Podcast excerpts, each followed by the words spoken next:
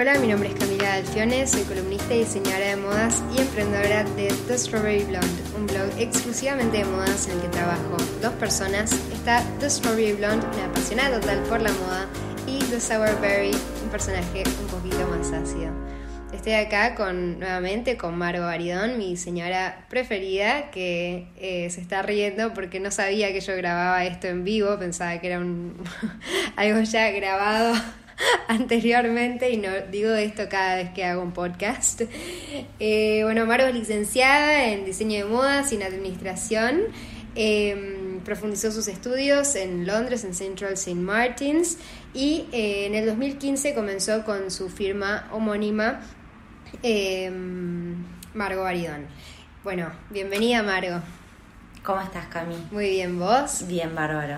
Hoy vamos a estar hablando con Margo acerca de, un tema que creo que es muy interesante conversar con ella, que es el fashion business, ¿no? Que Margo no solo es una mente creativa, sino sumamente empresarial y, y, creo que podríamos hacer un podcast muy interesante hablando acerca del mercado de la moda y acerca de emprender en la moda en Uruguay.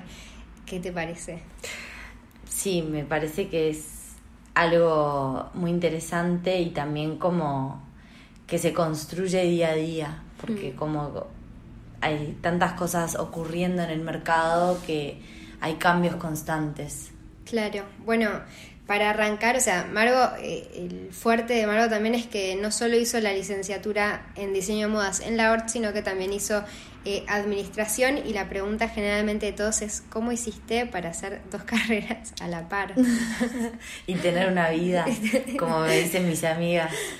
Eh, bueno, la verdad que no fue una decisión premeditada, no fue algo que pensé. Yo arranqué terminé el colegio, el liceo y arranqué facultad. Me, inscribí en economía porque había hecho el bachillerato internacional y había hecho economics y me fue muy bien. Entonces dije, listo, tengo que ser economista y bueno, lo, creativo lo hago como hobby. Y la verdad que me di cuenta que estaba eh, como muy eh, deprimida, no podía estudiar, no podía tocar un libro, a mí me encantaba estudiar. Entonces lo único que hacía era andar en bici por la rambla, andaba en bici todo el día, tipo, en vez de estudiar o hacer algo. Y eh, me encontré en esa andada en bici con dos amigas mías de toda la vida, que no las veía hace mucho porque típico. Y entonces me, le pregunto, ¿qué estás haciendo? Y me dice, estoy haciendo diseño de modas y estoy feliz. Y yo dije, pa, la verdad yo quiero estar feliz con lo que estoy haciendo. Y dije, capaz que, capaz que la vocación, tipo que yo me imaginé y lo que yo iba a estudiar en universidad, no es, no es lo que está pasando, no es la realidad, o sea, mm. es algo completamente diferente. Entonces, eh, me dijo mi amiga, si vos vas hoy, podés entrar este año, este semestre, y no tenés que esperar un año para entrar a la facultad. Claro, claro. Entonces me fui en bici a... ¿Hasta el centro? No. Dije, wow, se tomaba en serio. Sería tremenda película de mi biografía, tipo, llegar en bici.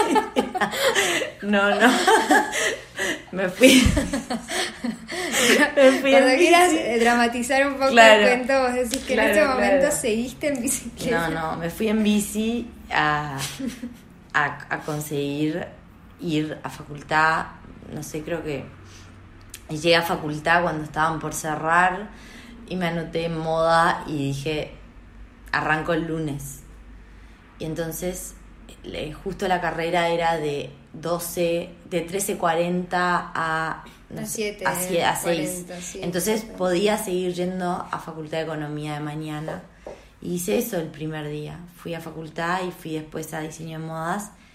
Y estaba fascinada de como de sentir que estaba estudiando algo que estaba entrando a, una clase de algo que me encantaba y eh, bueno después de después de ese primer día que me di cuenta que estaba en dos universidades diferentes, como que muchas cosas complicadas.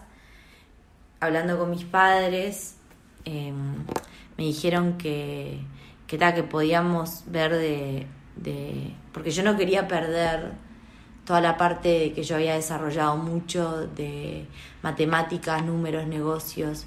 Entonces eh, vi en administración como un complemento perfecto a moda, en el sentido de que había muchas materias que se superponían, entonces se podía hacer como una las selectivas de, de administración que sean de moda y bueno, y ese tipo de sinergia que te permite estudiar todo en una misma universidad. Sí me dijeron que estaba loca, que no lo iba, no lo iba a lograr. Sí, estudiar cualquier cosa a la par de modas. Sí, porque la verdad que moda la gente cree, la gente cree que es como jaja, como voy a estudiar moda. La verdad es súper complejo, súper demandante. Sí, física, mentalmente. Físico, mental, eh, económico, de todo punto de vista, es una demanda que es eh, matadora. Y bueno, siento que es un poco como mirándolo tipo en, perspectiva, siento que es un poco eh, lo que te va a suceder si vos querés emprender en moda. Es como manejate y resolver situaciones que te parecen imposibles, pero las vas a tener que resolver. Claro. Sí, total, te prepara para, para la vida real, sin duda. Hasta por ahí creo que después de la carrera la vida es como un poco más light. Claro. a veces. Exacto. Eh, bueno, ¿cuál, ¿cuál es la clave para arrancar un emprendimiento? La verdad que no hay fórmulas, o sea, pero lo que sí hay es como los cimientos que deberían estar. Debería haber un plan, o sea, un plan que te permita visualizar tus objetivos y a partir de esos objetivos hacer la ejecución. Por lo general tener una idea la puede tener cualquiera. El éxito está como en la ejecución de esa idea y en cómo vas a hacer para que esa idea sea una realidad. O sea, eh, hay muchas hay, hay, muchas cosas, muchos intangibles que están alrededor de una idea, pero al ponerlo por escrito, o sea, no lo digo yo, lo dicen los expertos, al ponerlo por escrito en un plan real, con objetivos a corto plazo, a largo plazo, con metas realizables, es una forma bastante probada de lograr tener algún tipo de, negocio o de emprendimiento. Claro, ¿y qué sentís que es, em, que es clave tener eh, definido de la marca desde un principio para arrancar como? En un negocio de moda, como que a mí me parece que todos los días surgen marcas nuevas, ¿no? Y como para poder generar una marca que tenga una trascendencia como que logre pasar los primeros años de emprendimiento, definitivamente tiene que ser una combinación entre algo original, o sea, un producto original, una identidad de marca, una calidad detrás del producto, una calidad de imagen. O sea, hoy en día también está todo tan hiperconectado que la marca ya de pique se tiene que concebir como un 360, como vos, desde cómo va a estar colgada la prenda en una tienda hasta cómo se va a ver en una modelo o el packaging que llega al cliente. obviamente que yo te digo esto teóricamente, hay cosas que yo también, o sea, que yo le, erro y viste y estás, es un aprendizaje constante y cuando estás en la vorágine de emprender y ponerte un millón de sombreros porque cuando emprendes vos sos al principio tu fotógrafo tu community manager tu diseñador gráfico tu todo hmm. o sea lo ideal sería ok arranco y contrato a los profesionales idóneos para cada cosa pero es real que por lo general los emprendimientos arrancan con un capital acotado y, y, y en moda algo también que es importante aprender son los tiempos del el dinero y los ciclos de conversión de caja. O sea, vos cuando vendés un producto a una tienda, por lo general te pagan a ponerle 60 días. Entonces vos tuviste que adelantar el dinero para comprar la tela, para eh, pagarle al, al, taller, fabricar las muestras. Y recién vas a cobrar a 60 días. Claro. para una venta a una tienda. O sea, ni te digo si es a un cliente final y hay cuotas. O sea, obvio que hay instrumentos financieros para adelantar el pago, qué sé yo, pero también es importante como concebir y visualizar el diseño desde un punto de vista tipo financiero. Obvio, si mi contadora está escuchando esto, se ríe porque no sé, como las cosas que me han pasado a mí, pero es importante eso tener en cuenta. Como que es bueno asesorarse, existen tipo millones de herramientas y de instrumentos gratis para crear un plan de negocios, para acercarte a un plan financiero, para no tener miedo, o sea, también está la opción de iniciar un emprendimiento con un socio que sepa de, de esta área. Claro. O sea, que vos te puedas asociar a alguien que con su conocimiento y sus herramientas le agreguen a tu idea y que tú solo te dediques a, a, crear.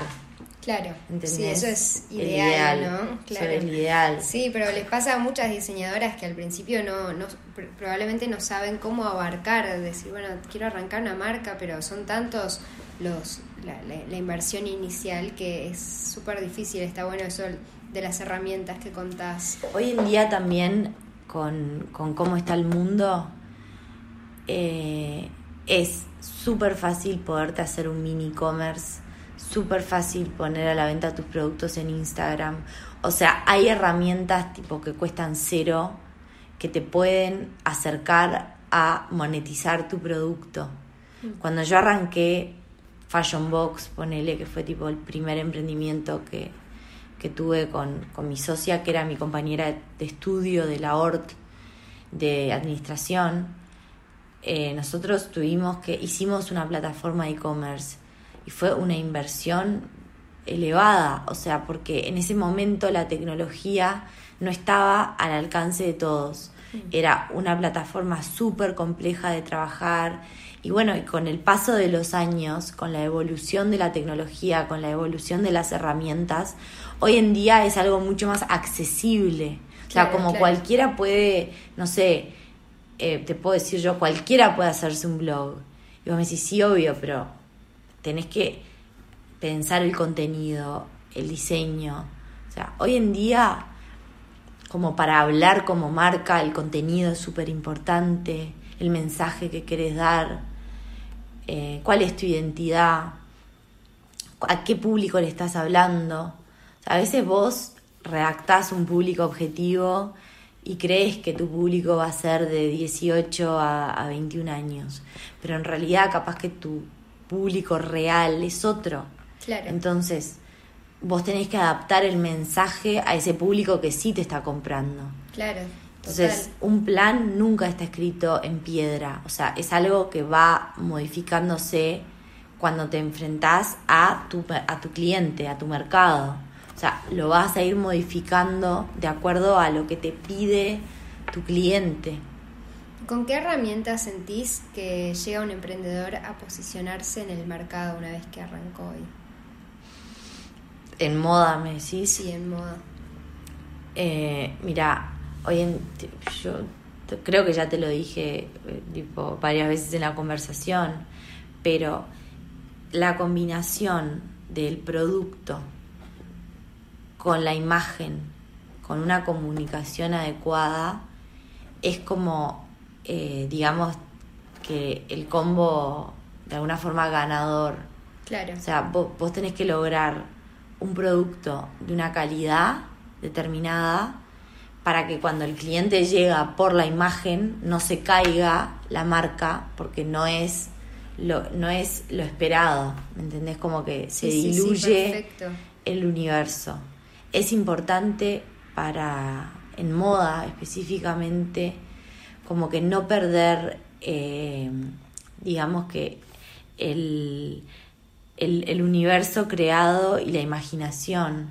O sea, yo trato de, como que todas las temporadas, tener lo que, lo que, lo que se llama como ese, ese producto continuo, mm. que está a través de las temporadas, que es un producto que se vende bien, está aprobada la silueta, está aprobado el precio, le gusta a las clientas y, y está presente todas las temporadas. Pero también tienes que tener como el, ese producto editorial, ese producto que, que te genera una, una atracción, que cuando ves la imagen querés conocer más de, de, esta marca, pero no específicamente es lo que te compras. Claro. O sea, se lo compran muy poquitas personas, pero si tenés ese, esa sensación de que estás consumiendo moda, de que estás consumiendo algo que está pasando en el momento, algo que habla de, del mundo en, el momento y, algo que te hace,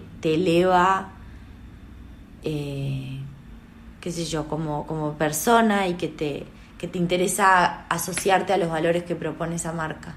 Claro, y, aparte de las, las, herramientas estas de, bueno, saber que tenemos que mantener la calidad y una buena imagen, ¿cuáles sentís que como emprendedor son las herramientas personales a desarrollar? Porque, por ejemplo, hablabas de la creatividad, también otra puede ser, por ejemplo, la constancia. ¿Qué herramientas sentís que son importantes como emprendedor para siempre seguir creciendo y siempre seguir, no, no darse por vencido y... Bueno, eh, la disciplina como y la paciencia, como saber que hay que persistir, insistir, aceptarnos, aceptar como, como aceptar cuando algún producto que se propone como no es el adecuado, tener la, tener digamos la cintura para poder evolucionar y cambiar o sea, no sentirse ofendido como tomarse personal claro. algo, porque es difícil a veces tener una marca con un nombre propio y productos que te salen de adentro tuyo, ¿me mm, entendés? Como que cada producto se convierte como en tu bebé, en tu hijito, en tu... Claro. En tu pero tratar de despersonalizar los sentimientos a la hora de, de, de, visualizar la parte comercial. Y por ejemplo, si hay que cortar un producto porque es caro o no queda acorde al precio que se quiere o algo así, hay que tener la, como el temple para tomar ese tipo de decisiones mm. y saber por ejemplo, cuando algo no está funcionando, por más de que vos quieras con todas tus ganas que funcione, hay que saber decir basta. Claro. Y justo hablabas de bueno tu nombre en tu marca, ¿no? ¿Qué, qué se siente que tu nombre que tu nombre sea el nombre de tu marca y si es algo que recomendás? Eh, a mí me costó mucho aceptar que mi nombre era mi marca, hubiera sido mucho más fácil para mí poner un nombre fantasía, pero por, por cómo se dieron las cosas en mi historia personal, de que yo tenía Fashion Box y de que me, y me invitaron como a la pasarela de Mowick, a la antesala de proyectarse, em, como mi nombre personal. Entonces como que eso generó el precedente de que mi nombre se convirtió en la marca. Hay mucha gente que no me conoce que cree que es un nombre inventado, pero es mi nombre. Claro. O sea, que es una marca inventada, pero es mi nombre. Y, y, es difícil a veces como que como que cuando yo soy yo soy perfeccionista en muchas cosas y, y sentía que no estaba pronta como para mostrar mi producto como una marca. Claro. Entonces, me que eso es algo que le pasa mucho a los emprendedores. Por ejemplo, con el e-commerce. Yo estuve años para lanzar el e-commerce. Pero llegó un momento que dije, listo, chau, está pronto, lo lanzamos así y vemos qué pasa. Porque a veces no es, eh, no o sea, como que nunca va a ser el momento correcto si te pones a pensar. Sí. Siempre hay cosas a perfeccionar, siempre hay... Y no hay mejor momento que el hoy. O sea, nadie te dice que mañana no salga alguien con tu idea que vos te la guardaste y te la callaste. Sí, sí, sí. Y por eso también es súper bueno como dialogar, como acercarte a gente que te, que te inspira, preguntarle. Capaz que no te contestan, como me pasó un millón de veces que no te contestan, porque bueno, están en otro nivel, pero, pero, o porque no tienen tiempo, viste, qué sé yo, pero siempre está bueno como acercarse a las personas que te inspiran y, o, escuchar tipo, a gente, digamos, de contar su camino, porque probablemente ya hayan cometido el error que vos estás por cometer. O sea, te pueden ayudar A, a, salvarte de determinadas cosas o, o, a, o a saltar algún tipo de, de camino que ya fue transitado por otra persona. ¿Así algún error tuyo del pasado que sientas que, que, que puedes ayudar a alguna diseñadora a evitarlo en su camino? Yo siento como que todas las cosas que suceden te llevan a donde estás hoy. Y yo estoy re agradecida por donde estoy hoy. En el sentido de estoy re agradecida porque de alguna forma siento que estoy tallando mi camino, o sea, con, mi propia identidad, sin perderla. Em, pero también siento como, como error de a veces tipo no haber escuchado mi instinto. Como que hay veces que tu instinto te dice como que algo no y, y vos decís no lo escuchás o, o le das poca importancia. Y, la verdad que la vida me ha demostrado que es muy importante como tener claro y tener mucho autoconocimiento para escucharte cuando algo no. Y también em, otra cosa que, que, me parece que está bueno es como conectarse más. O sea, en la moda sobre todo hay como como, como una especie de recelo, de intercambio de información, de todo punto de vista, desde talleres, fabricantes, eh, no sé, contactos, compradores, todo se genera como una especie de, de, la gente piensa, ay, si yo le, le, comento esto, o sea, me va a sacar mi lugar o qué sé yo. Y la verdad que no es así. O sea, eh, la vida me ha demostrado que es mucho mejor tener un, digamos, una red de emprendedores, emprendedoras, que generalmente están pasando por lo mismo que uno, y tener como esa red de contención. Y esa persona que vos le podés preguntar qué le parece esto, qué le parece lo otro, que es súper valioso para un emprendedor que por lo general eh, por lo general es, es un camino solitario claro. emprender, si vos lo decís de esa manera. Pero no debería ser así. Qué importante que, que, lo sientas así, porque justo una de las preguntas era si el mundo de la moda es tan competitivo como todos dicen y, y bueno, me parece importante que, se genere esta red que decís entre diseñadoras que se puedan apoyar en vez de, o sea, la misma que te apoya podría ser tu competencia o verte como competencia y sin embargo, como por lo que contás. Eh, a ver, es complejo porque hay mucho ego y muchas personalidades tipo, complejas, o sea, es algo, es una situación tipo, digamos, que debe suceder en todas las industrias, de un recelo de información.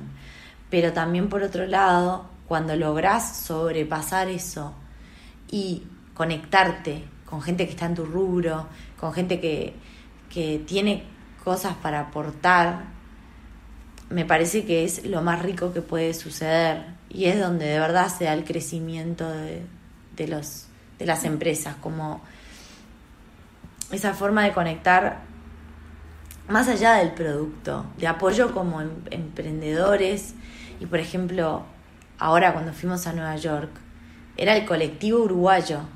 o sea, los compradores venían a ver, por ejemplo, seis marcas uruguayas. Y, y esa es la forma de entrar a un mercado. O sea, Colombia lo hizo súper bien. Se pusieron, eh, es un caso de estudio alucinante, o sea, se pusieron como objetivo promover Colombia, eh, moda colombiana en el exterior. Y de hecho fueron como bloque. O sea, no fue tipo una. una. Es mucho más fácil para, para un grupo de marcas internacionalizarse que para una marca sola una voz perdida en, en el medio de, de como de, en, la, en, la, en la guerra mundial. O sea, si va a un país como bloque, es mucho más, digamos, fácil de que suceda algo. Claro, sí, totalmente. ¿Y cuáles sentís que acá en el, en el mercado local fueron tus mayores eh, obstáculos, por así decirlo, a la hora de emprender? Eh, mira, eh, es una. En Uruguay específicamente, tipo, es. Digamos que hoy en día cada vez menos, pero es complicado decir voy a emprender, como que. Porque hay muchísimos obstáculos. O sea, no hay como una. O por lo menos no lo veo yo, que haya como una especie de digamos, de forma de emprender que sea más fácil para un emprendedor, sea más fácil desde el punto de vista de, digamos, de varios puntos de vista, desde tener empleados, tener un pasante, tener algo, o sea, como que lo siento que es la misma regla de juego para la empresa gigante que para el microemprendedor. Entonces como que a veces es difícil. Y, y también es difícil como la incertidumbre de emprender o sea, a veces, tipo el miedo, el miedo a, al que dirán, a cómo me irá. O sea, hay como un miedo al emprendedor, a emprender, que es normal, o sea, yo lo vivo tipo todos los días, es una montaña rusa. A veces te sentís espectacular, a veces te sentís horrible, a veces te sentís que te querés morir. Es como una montaña rusa de sentimientos emprender a veces. Sí. O sea, y agregarle a eso un proceso creativo detrás de cada colección. O sea, de generar un producto, una dirección de arte, una fotografía. Es como que ya lo, lo, hago la lista y ya me cansé. ¿Entendés? Sí, sí, como que es por eso tiene que haber como una pasión. Hmm. O sea, tiene que haber como una pasión por lo que haces. Porque la, la, sobre todo, por ejemplo, en mi marca, yo sabía que era plantar una semilla y regarla, regarla, regarla, regarla, cuidarla. O sea, no era, no es algo que te da resultados instantáneos. O sea, la construcción de un emprendimiento y la construcción de una marca y todo junto es, digamos, un proceso. Claro. Pues la gente hoy, o sea, eh, como que quiere resultados instantáneos. Y a veces es complejo llegar a resultados instantáneos cuando estás construyendo algo que lleva su tiempo. Totalmente. Bueno, eh, muchas diseñadoras siempre, o sea, se, se apuran por arrancar y sienten que arrancan y ya tienen que tener un local, es como su primer objetivo y arrancan con la marca y cuando la marca ya está un poco establecida eh, buscan eh, o sea, entrar a alguna tienda multimarca o por ahí a, abrir su propio local. Y en tu caso, vos no te apuraste por eso y sos una marca que ya tiene años y este año viviste la primera experiencia de tener tu propio local en José Ignacio, eh, pero me gustaría charlar un poco acerca de eso, porque cuál, cuál fue la importancia para vos de esperar y no apurarte en abrir tu propio local ya. Yo, eh, por experiencias y, digamos, experiencias anteriores y soy muy cuidadosa de los costos fijos. Siento que en, una, en, una, en un emprendimiento donde tiene que prevalecer como, digamos, la, la creatividad y, la, y el posicionamiento de una marca, soy muy cuidadosa de los costos fijos. Y un local eh, puede estar espectacular, puede ser buenísimo, pero también es algo que tenés que tener cuidado de saber perfecto dónde lo estás abriendo, cómo lo estás abriendo, eh, quién lo atiende, eh, ¿Cómo, lo atienden? cómo lo atienden. O sea, es un, es un paso para generar un universo de marca cuando ya estás pronto, digamos. Yo eh, en algún punto siento que aprendí muchísimo con el local de José Ignacio, pero también funciona en Montevideo como la, opción de, con una buena gestión administrativa, compartir tipo tienda, un espacio como tienda. Em, no sé, hoy en día el retail, por decirlo de alguna forma, en moda, está cambiando completamente. O sea, hoy en día es una venta multicanal. Tenés la, la, opción de vender online, tenés la opción de vender a través de boutiques. O sea, no me cegaría a creer que, ok, lo logré porque tengo mi local. Para mí es un error. Claro. Es un error porque, la, de hecho, hasta te aconsejan que no abras una marca directo de facultad. O sea, que trabajes en otra empresa, que entiendas los procesos, los tiempos, los costos, para después sí armar algo propio. Obvio que todo no se da como en la teoría y a veces como que la, la vida te lleva a determinadas situaciones. Hay muchos golpes de suerte, como que en el camino del emprendedor hay como golpes de suerte y hay como una especie de de magia que sucede, que te coloca en el lugar correcto, en el momento correcto y te genera una oportunidad impensada, que vos nunca lo hubieras puesto en tu plan de negocios porque nunca lo habías pensado que era posible. Claro.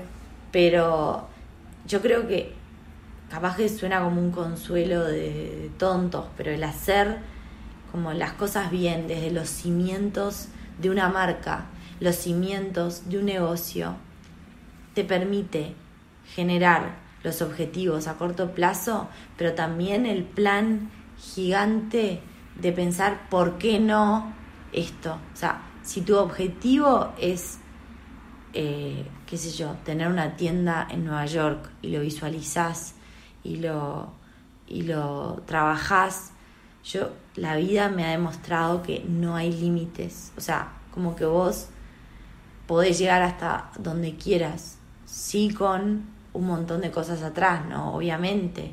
Hmm. Pero. Pero como que es una, es una combinación. Sí, y creo que también esa magia de la que hablas llega, llega cuando atrás de la marca hay mucho trabajo, mucha pasión, las cosas hechas con amor, como que a, esas son las personas que les llega como ese, esa varita mágica. Es que, es que la marca como que la marca en sí es un intangible, pero está formada de muchísimas cosas que generan el universo, desde lo visual, al equipo que está detrás, mm. a cómo tratas a tus clientes, o sea, es como todo una, digamos, un ecosistema que tiene que funcionar de determinada manera para lograrlo. A veces es difícil, sobre todo emprendiendo desde Uruguay, donde ya arrancas en desventaja, con un mercado chico, con poca competitividad, con geográficamente complicado, porque cada envío, por ejemplo, para un cliente en el extranjero, es costoso, o sea, estás lejos. Em, la gente, por ejemplo, en moda específicamente, no está dispuesta a hacer un desembolso grande en en, digamos, prendas de diseño de autor todas las temporadas. Sí, por suerte hay un nicho que es lo que nutre la moda local y es lo que permitió crecer a la moda local. Pero juegan muchos factores que en otro mercado son impensados, como por ejemplo lanzar tu colección con descuento del X por ciento, ¿entendés? En la semana de la moda, o sea, como en, lo contás en el exterior y te dicen, ¿cómo que lanzas el producto nuevo ya con descuento? Con descuento, sí, es impensable. Pero es un poco cómo se mueve la moda acá y son los códigos que hay que entender para poder trabajar acá. Claro. Sí, bueno, lo, eh, lo, de los descuentos es como sí, es otro podcast. Anda a hablar con el banco directamente. Anda a hablar con el banco. Eh, bueno, ¿cuál es, ¿cómo ves hoy el tema de las ventas online con respecto a hace un par de años? Completamente diferente, o sea, hoy en día existe una confianza del consumidor porque existe una plataforma segura donde se realiza la compra. Entonces, eh, permite realizar compras desde cualquier lugar de Uruguay a porque el, país está hiperconectado en, términos de internet, que te permite comprar desde cualquier punto del país algo online, hasta compras en el exterior. Claro. O sea, quieras o no, te da una posibilidad de acceder a un mercado, aunque sea un recorte de mercado, pero a un mercado en sí afuera. Claro. ¿Y eh, cómo ves el tema de en Instagram? A través de Instagram también eh, se vende mucho, ¿no? Sí. Em, ¿Cuál es la clave para tener un Instagram exitoso? Mira, eh, hoy en día, desde el punto de vista de Instagram como aplicación, está cambiando todo el algoritmo, o sea, no es lo mismo que era antes. Yo no soy una experta en el tema pero no es lo mismo que era antes en el sentido de que vos antes podías hacer un crecimiento orgánico y un crecimiento de una forma más, eh, digamos, a través de, eh, digamos, utilizar una persona que, influencer, tipo una persona que genera, digamos, tracción hacia, hacia tu marca era mucho más fácil. Hoy en día tenés gente que no sabe si es real su influencia, o sea, no sabe si es real su tracción. Claro, si, si es una, una atracción real o es una atracción ficticia, por un lado. Y después tenés como, como también la creación constante de contenido visual. Mm. O sea, antes una marca hacía la campaña ¿entendés? Y era un presupuesto gigante y chao, cerraba la cortina, listo, ya hice la campaña, tic. Hoy en día, si vos no generás un contenido tipo mensual y un, pod, y un, y un post tipo diario, como que no podés, o sea, tenés que estar constantemente generando contenido. Obvio que es un desembolso importante para las marcas, pero por otro lado, es lo que genera como como esa identidad de marca y también como para el cliente pertenecer al universo de la marca, que, es como que se atrae, ¿entendés? Y que, que le atrae la marca, le interesa tener un producto, acceder a ese recorte de, de lo que propone la marca. O sea, como que mm, en ese sentido, Instagram también te permite a llegar a personas que no podría llegar de otra manera. Claro. O sea, estás a, estás a un a un mensaje directo de la persona que quieras. Que te contesten o no, obvio, es otro tema, pero te digo que si vos querés podés llegar a, la persona que quieras. Tal cual. Y, y, tal, y eso es algo que era también impensable hace unos años. Sí, totalmente. Eh, bueno, para ir cerrando, ¿cuál pensás que es para vos el secreto del éxito? eh, no, no, lo sé, contame vos. No sé cuál es el secreto del éxito. Estoy un libro. The Formula of Success. Ya sé, vos, es una forma leer un libro. O sea, no hay recetas, pero, pero también como que, como que el secreto del éxito es siento yo que es escuchar a tu instinto. Mm, qué importante. Eh, tener una idea como original, no no darse por vencido ante los primeros nos o ante los primeros personas que no entienden mucho tu, tu idea, tu negocio, tu emprendimiento. Si vos lográs clientes que, que, te, que te buscan y que te quieren, algo tenés. Entonces, buscalo, desarrollalo. Si pasaste la barrera de amigos y conocidos que te compran porque le dio lástima, porque te ¿viste? Porque te quieren y te quieren apoyar.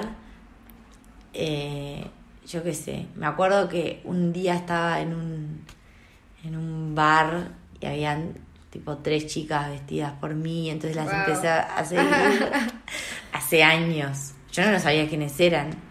Y claro, y se pusieron re nerviosas, tipo, onda. Y yo, y yo explicándoles no, porque quería saber qué pensaban de mi ropa. wow, qué divino, ¿no? Fue de casualidad, entraste de casualidad, estaban de tres vestidas tres. por vos, wow. Sí, que habían ido de compra juntas, o sea, nada. Impresionante. Pero como que eso, no perder como, como la capacidad de sorpresa y como eh, la capacitación constante. O sea, si vos sos un eh, emprendedor es porque querés generar empleo, querés generar algo que trascienda tu nombre, tu ego y tu posición. O sea, yo qué sé, a veces me pregunto o me preguntan, ¿por qué estás tipo haciendo una marca, ¿entendés? ¿Para qué agregar un producto más a, a hoy? Y, bueno, es una. Es, yo trato de agregar, digamos, algo que aporte algo nuevo, como que aporte una diferencia, ya sea por la moda, por la sustentabilidad, o sea, por varias cosas. Y ta. Bueno, Margo, muchas gracias eh, por estar hoy conmigo. Me encantó este mensaje final. Y bueno, eh, un placer tenerte nuevamente en el podcast. Gracias, Cami. Bueno, eh, nos vemos el próximo lunes en el próximo podcast de The Strawberry Blonde.